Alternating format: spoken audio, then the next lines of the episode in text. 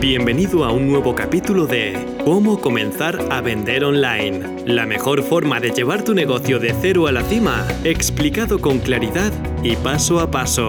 Estás escuchando a Pepa Cobos. Hola, soy Pepa Cobos y este es un nuevo episodio de Cómo comenzar a vender online. Hoy te voy a hablar ni más ni menos que del secreto del éxito. Ahí es nada. Y vamos a comenzar con una historia personal, no es un cuento para niños, que creo que viene al pelo y nos va a venir fenomenal para que luego te pueda explicar todo aquello que necesito explicarte. Te pongo en antecedentes por si acaso no me conoces, por si acaso es la primera vez que escuchas este podcast, porque nunca se sabe. Te pongo en antecedentes muy, muy rápido. Hace aproximadamente unos ocho meses a mi marido le ofrecieron un trabajo en Bali, en Indonesia. Nosotros vivíamos hasta entonces en España felizmente, con nuestra familia, con nuestros amigos. Tenemos tres hijos adolescentes y la verdad es que fue una decisión difícil, fue una decisión muy meditada, porque obviamente todos los cambios tienen algo de riesgo. El caso es que decidimos tirarnos a la piscina y pensamos que iba a ser una muy buena experiencia a nivel personal, laboral, en todos los aspectos iba a ser una muy buena experiencia para nosotros y para los niños. Así que te hago el cuento corto, nos vinimos para acá y llevamos ya aquí, eh, creo que son seis meses prácticamente, cinco o seis meses. El caso es que, como comprenderás, la historia ha tenido sus altos y sus bajos, pero no es eso lo que te quería contar. Esto es simplemente para ponerte en antecedentes. Lo que te quería contar es que cuando llegamos aquí a Bali, enseguida me di cuenta que hacer yoga en Bali es como, no lo sé, en España, y perdonadme la comparación porque no tiene nada que ver, como en España salir a tomar el aperitivo con amigos. Es que lo hace todo el mundo. Yo soy una persona que me he comido mis palabras muchísimas veces en la vida y aquellos que tengáis hijos me vais a entender. Yo, por supuesto, cuando tenía menos años era mucho más radical y decía, yo nunca voy a hacer, yo nunca diré, yo nunca beberé, comeré, regañaré o lo que haré, lo que sea. Y todo eso me lo he tenido que comer uno detrás de otro con patatas, porque es muy fácil predicar, pero como dice el refrán, una cosa es predicar y otra dar trigo. El caso es que una de las cosas que dije siempre que no iba a hacer era yoga, porque yo soy una persona mmm, con una mente demasiado inquieta, en el mal sentido, ¿eh? ¿eh? Hay veces que lo digo con buen sentido, pero en este caso es mal sentido. Es una cabeza que está dando continuamente vueltas. Si alguno de vosotros os pasa, ya sabéis que a veces es muy molesto porque estás continuamente pensando y sí, y sí, y qué pasaría, y está bien para unas cosas, pero mal para otras. El caso es que yo, como tengo la mente muy inquieta, eso de relajarme, de ponerme en modo zen, de... Eh, pensar acerca de mi respiración, de, no lo sé, todo lo que implicaba el yoga para mí era un tema que estaba completamente descartado. Pero después de llegar aquí y ver que todo el mundo lo hacía y todo el mundo hablaba maravillas, digo yo, aunque sea, tengo que llegar a España diciendo he hecho yoga en Bali, porque no lo sé, me parecía fantástico. El caso es que no os voy a decir que hago yoga diario porque no es verdad, os estaría engañando, pero sí que he hecho mis pequeños pinitos y cada vez le voy cogiendo más el gusto al asunto. Pero, y esto es lo importante realmente de la historia y por qué te la cuento, porque esto va directamente relacionado con el negocio, no te preocupes, el caso es que una de las cosas que seguramente si has visto a alguien o haces tu yoga, has visto a alguien hacer yoga, es que ponen para mí, desde luego, desde mi saber de niño pequeño, hacen o ponen poses imposibles. El pino, levantan las piernas, tienen una fuerza abdominal impresionante.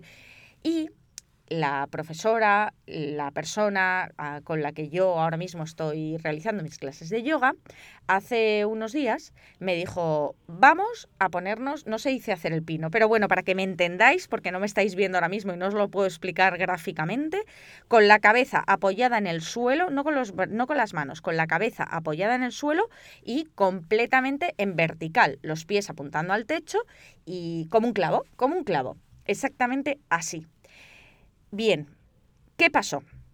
Lo primero, automáticamente, según me estaba diciendo eso, le dije, no cuentes conmigo, no me voy a partir el cuello, yo ya tengo una edad, paso de hacer el pino o como se llame, la postura esta de yoga, no lo voy a hacer. Y me dijo, déjate llevar, confía, te voy a explicar exactamente qué es lo que tienes que hacer.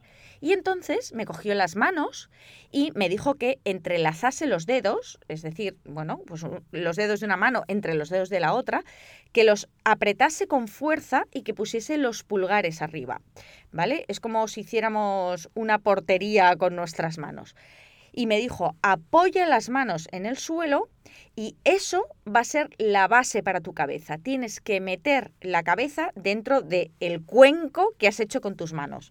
No sé si me estoy explicando porque es muy complicado explicarlo si no me estáis viendo, pero básicamente me dijo eso.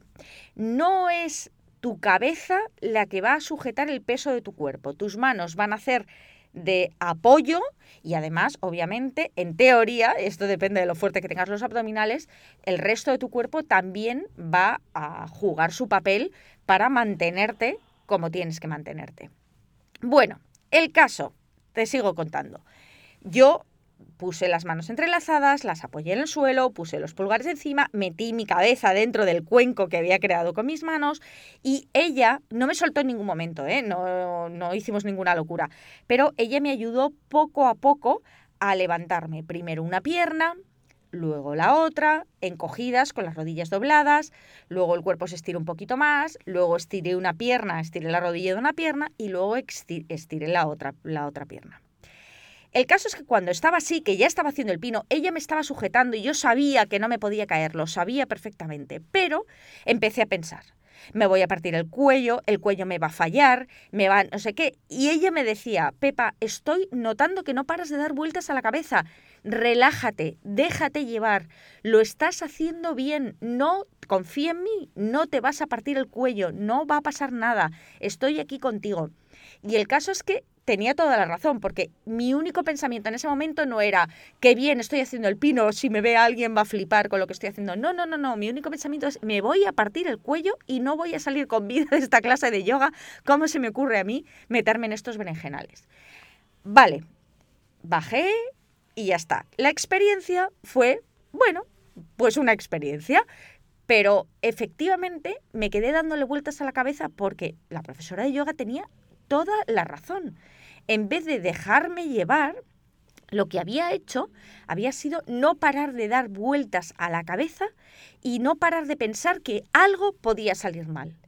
Y enseguida me di cuenta que eso tenía un paralelismo absoluto con lo que es la creación de un negocio online, con lo que es tener un negocio y tirarse a la piscina de emprender cualquier aventura, ¿eh? sea de negocio, sea crear un podcast, sea, yo qué sé, vencer tu timidez y salir en un vídeo, sea lo que sea, cualquier aventura, cualquier emprendimiento requiere, por supuesto, una cierta dosis de riesgo.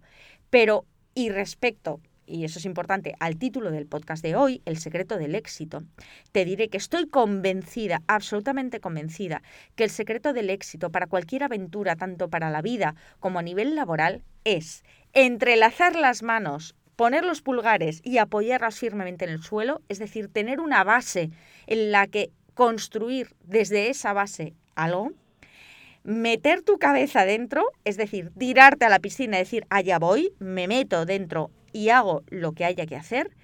Y después, una vez que has empezado, como era mi caso haciendo el pino, no empezar a darle vueltas a la cabeza. Hay que dejarse llevar. No va a pasar nada. Es que lo he dicho muchísimas veces. ¿Qué es lo peor que te podría pasar? Y hablo con cantidad, de verdad, cantidad de emprendedores cada día, muchísima gente que me dice, Pepa, es que tengo miedo al fracaso, tengo miedo a hacer el ridículo, tengo miedo a que me juzguen, tengo miedo y tenemos tantos miedos como yo a partirme el cuello, exactamente lo mismo. ¿Qué posibilidades reales había de que yo me partiese el cuello en la clase de yoga con una persona sujetándome? Eh? Pues seguramente Poquísimas, poquísimas. Tendría probablemente más posibilidades de morirme ahogada en la piscina o en la playa, no lo sé, pero probablemente habría poquísimas, pero a mí no me dejaba vivir, yo no estaba disfrutando de ese momento ni pensando que bien, he conseguido vencer mi miedo y me he puesto a hacer el pino. Lo que quiero decir es, tienes que tomar la decisión. Tienes que ser muy consciente de que la base tiene que ser sólida, que tienes que tener algo en lo que apoyarte. Pero una vez que has empezado, deja de darle vueltas a la cabeza. Lo peor que te puede pasar es nada, nada. Muchísimas veces, muchísimas veces, la realidad nos, nos desconcierta y nos quedamos pensando, uh, pues era esto todo lo que podía pasar, era esto el, el miedo al ridículo y qué, que haya alguien que te diga qué mal sales en este vídeo o qué mal lo has hecho o te has trastabillado al hablar. Yo también recibo correos cada día diciéndome, Pepa, es que he escuchado tu podcast y has dicho eh, eh, eh unas 250 veces. Al principio pensaba, bueno, voy a editar, voy a cortar, me voy a quitar esos pequeños sonidos que hago, pero mira, te digo la verdad, no es que vaya de sobrada, que piense, yo ya me da lo mismo lo que piensa la gente. Al revés, yo las críticas constructivas las, las encajo fenomenal y creo que o tengo a gala aplicarlas a las cosas que de verdad se necesitan. Pero las negativas, últimamente, no te quiero contar lo que hago con ellas, me da exactamente igual.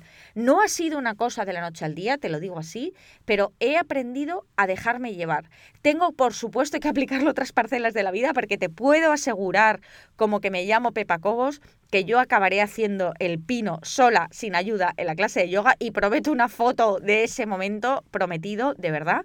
Pero quiero que sepas que, y lo digo sinceramente, lo digo sinceramente, no es algo de manual de autoayuda, de esoterismo puro, de si quieres puedes. No, no, no, no, no. Con los pies en el suelo, siendo muy consciente de las realidades de hoy en día, siendo muy consciente que sacar un negocio o cualquier emprendimiento que tengas en mente es difícil, no es una tarea fácil, no es un camino llano, no es un camino recto.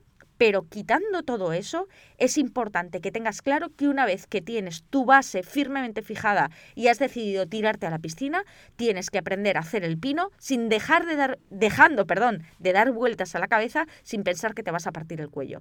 Porque te lo puedo asegurar, no te vas a partir el cuello y lo más probable es que acabes haciendo el pino perfectamente. Es decir, lo más probable es que tu negocio acabe saliendo adelante. Y si no es que tu negocio salga adelante y que a lo mejor mm, no sea exactamente lo que tú habías planeado en tu cabeza, te puedo asegurar que como mínimo te vas a llevar una lección para tu vida que no vas a poder olvidar y que no hubieras podido obtener de ninguna otra manera. Así que ya sabes, he compartido hoy el secreto del éxito y creo que es muy, muy importante que nos dejemos todos llevar mucho más a menudo. Espero que te haya gustado un saludo y muchas gracias.